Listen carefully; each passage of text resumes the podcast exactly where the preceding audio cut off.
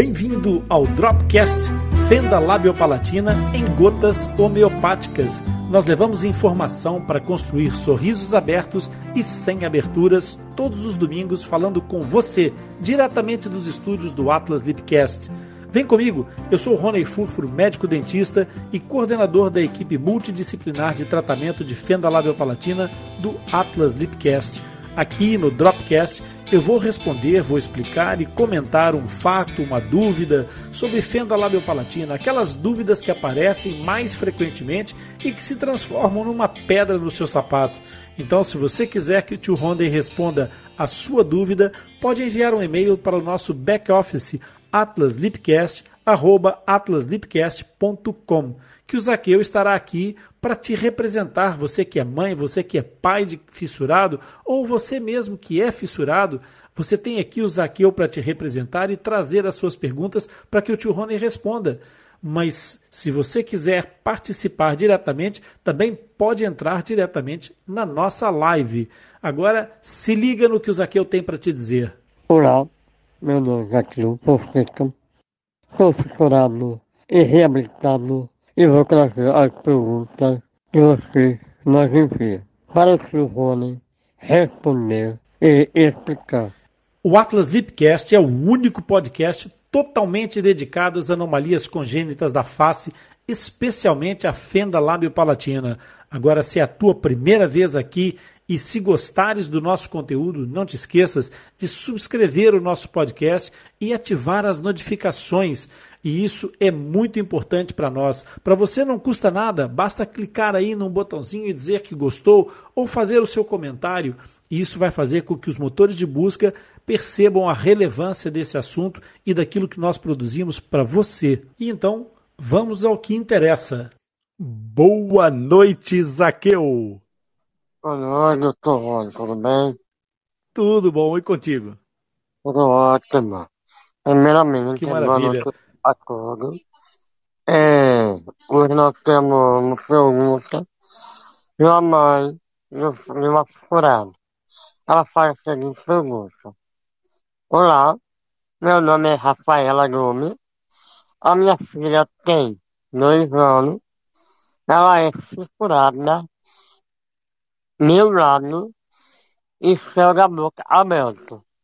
A minha filha, Ciara, está perdendo audição. Gostaria de saber se ela corre risco de ficar surda. Com, de ficar surda. Com a cirurgia, o tratamento pode reverter a situação? Tenho medo, é, tenho medo da minha filha ficar completamente surda. Obrigado pela atenção. Ô, Zaqueu, muito bem. Vamos aqui ajudar essa mãe, esclarecer essas dúvidas que são realmente uma, uma questão que nos surge muito frequentemente das mães, a preocupação com a audição das crianças que têm a fissura labiopalatina. Então, no caso da, da filha, da Ziara, não é? Ela tem a fenda é, unilateral, mas apanhando também o céu da boca, como ela diz, portanto, uma fenda labiopalatina. E, pelos vistos, a Ziara está tendo perda de audição.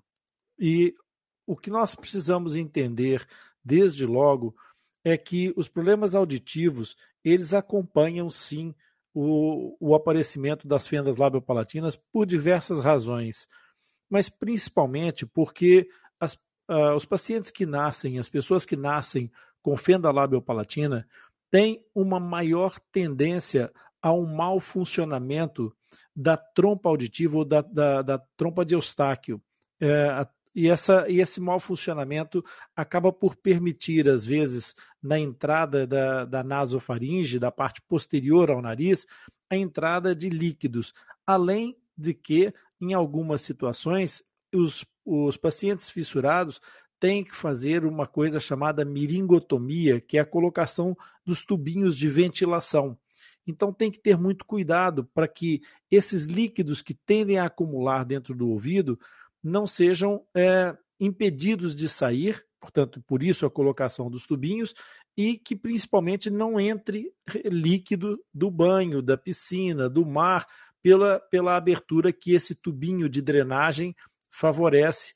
Esse tubinho ele é essencial para a prevenção da perda auditiva. Muitas vezes eu ouço essa preocupação das mães que têm filhos fissurados a dizer: ah, o, o doutor quis operar o meu filho para fazer um buraquinho nos ouvidos, mas eu fiquei preocupado, eu não, quis, não queria muito que fizesse mais cirurgias, porque ele já tem tantas. E na realidade o que acontece é que essa alteração anatômica que a trompa de Eustáquio sofre, a tuba auditiva sofre, e que aumenta as probabilidades dos fissurados terem essas acumulações de líquido no, dentro do ouvido, é na realidade uma medida de prevenção a essa perda auditiva é a colocação desses tubinhos, porque esses tubinhos vão permitir que esse líquido que é indesejável dentro do ouvido ele acabe por verter, por drenar por, eh, pela presença dos tubinhos. Quando isso não acontece, quando esses tubinhos não existem, quando a criança mantém o seu tímpano íntegro, o que acontece é que esse líquido permanecendo dentro dos, dos ouvidos acaba por perturbar a audição, reduzindo a capacidade de vibração do, da membrana do tímpano. Ora, se eu tenho o tímpano encostado a uma quantidade de líquido internamente dentro do ouvido, ele não vai ter a, a, a liberdade de vibração que teria se tivesse ar dos dois lados. Então, essa primeira manifestação de, de, perda da audição pode estar relacionada exclusivamente com esse aparecimento de líquido dentro dos ouvidos. E aí, nesse caso, o tratamento é relativamente simples, porque passa pela drenagem desse líquido. Agora, se esse processo estiver com uma, uma infecção resistente, se houver uma situação que, com, manifestação febril e dolorosa, aí pode ser necessária a introdução de antibióticos e o tratamento com antibióticos. Portanto, a primeira pergunta dessa mãe é se com o tratamento pode reverter essa perda auditiva.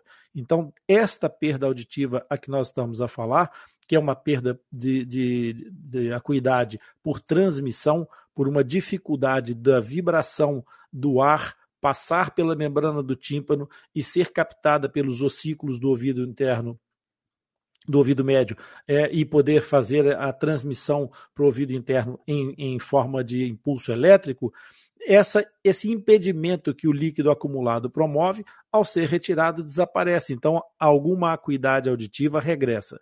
Se esse líquido se mantém durante muito tempo, então nós começamos a ter um processo de otoesclerose, ou seja, um processo de dano que esse líquido vai causando ao ouvido e que pode, no limiar, no limite muito mais à frente, acabar por sim provocar uma surdez irreversível. Então, a primeira questão mais uma vez, ainda como era uma pergunta composta, é se tem tratamento? Tem tratamento. Se pode ser feita a cirurgia? Pode e deve ser feita a intervenção cirúrgica da miringotomia e com a colocação dos tubinhos transtimpânicos que garantem a drenagem. Colocados os tubinhos, é preciso ter cuidado, porque vai beneficiar na saída do líquido, mas também tem que ter muito mais cuidado com a utilização de tampões para impedir que água entre nesses ouvidos e que possam infectar a partir desses, desses mesmos, desse mesmo tubinho que permite a saída, também permite a entrada. Portanto, é preciso ter cuidado. Senão nós vamos ter otites de repetição, ora por uma entrada indevida pelo mau funcionamento da trompa de Eustáquio, outras por, pela própria situação de contaminação externa vinda do, do meio externo do, através dos ouvidos. Então, é preciso ter esses dois cuidados.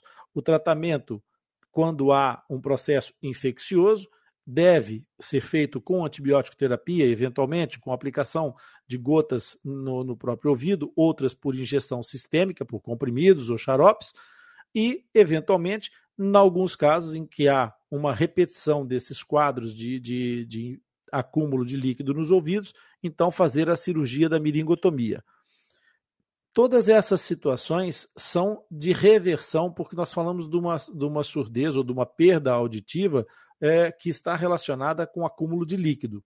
No entanto, quando há um processo mais grave que, e que essas, essas medidas profiláticas não foram é, realizadas ou não foram eficazes ou não foram atempadas, então nós poderemos ter no futuro, sim, uma perda completa da capacidade auditiva. Para esses casos, também há opção e também há resolução para eles. Portanto, a mãe da, da Ziara pode ficar relativamente despreocupada com o futuro no que diz respeito a uma surdez absoluta, uma surdez profunda, se houver a possibilidade dela, ter, dela ser tratada depois com a colocação de uma prótese ou de implantes cocleares que venham fazer é, a substituição dessa parte do processo que deixou de funcionar.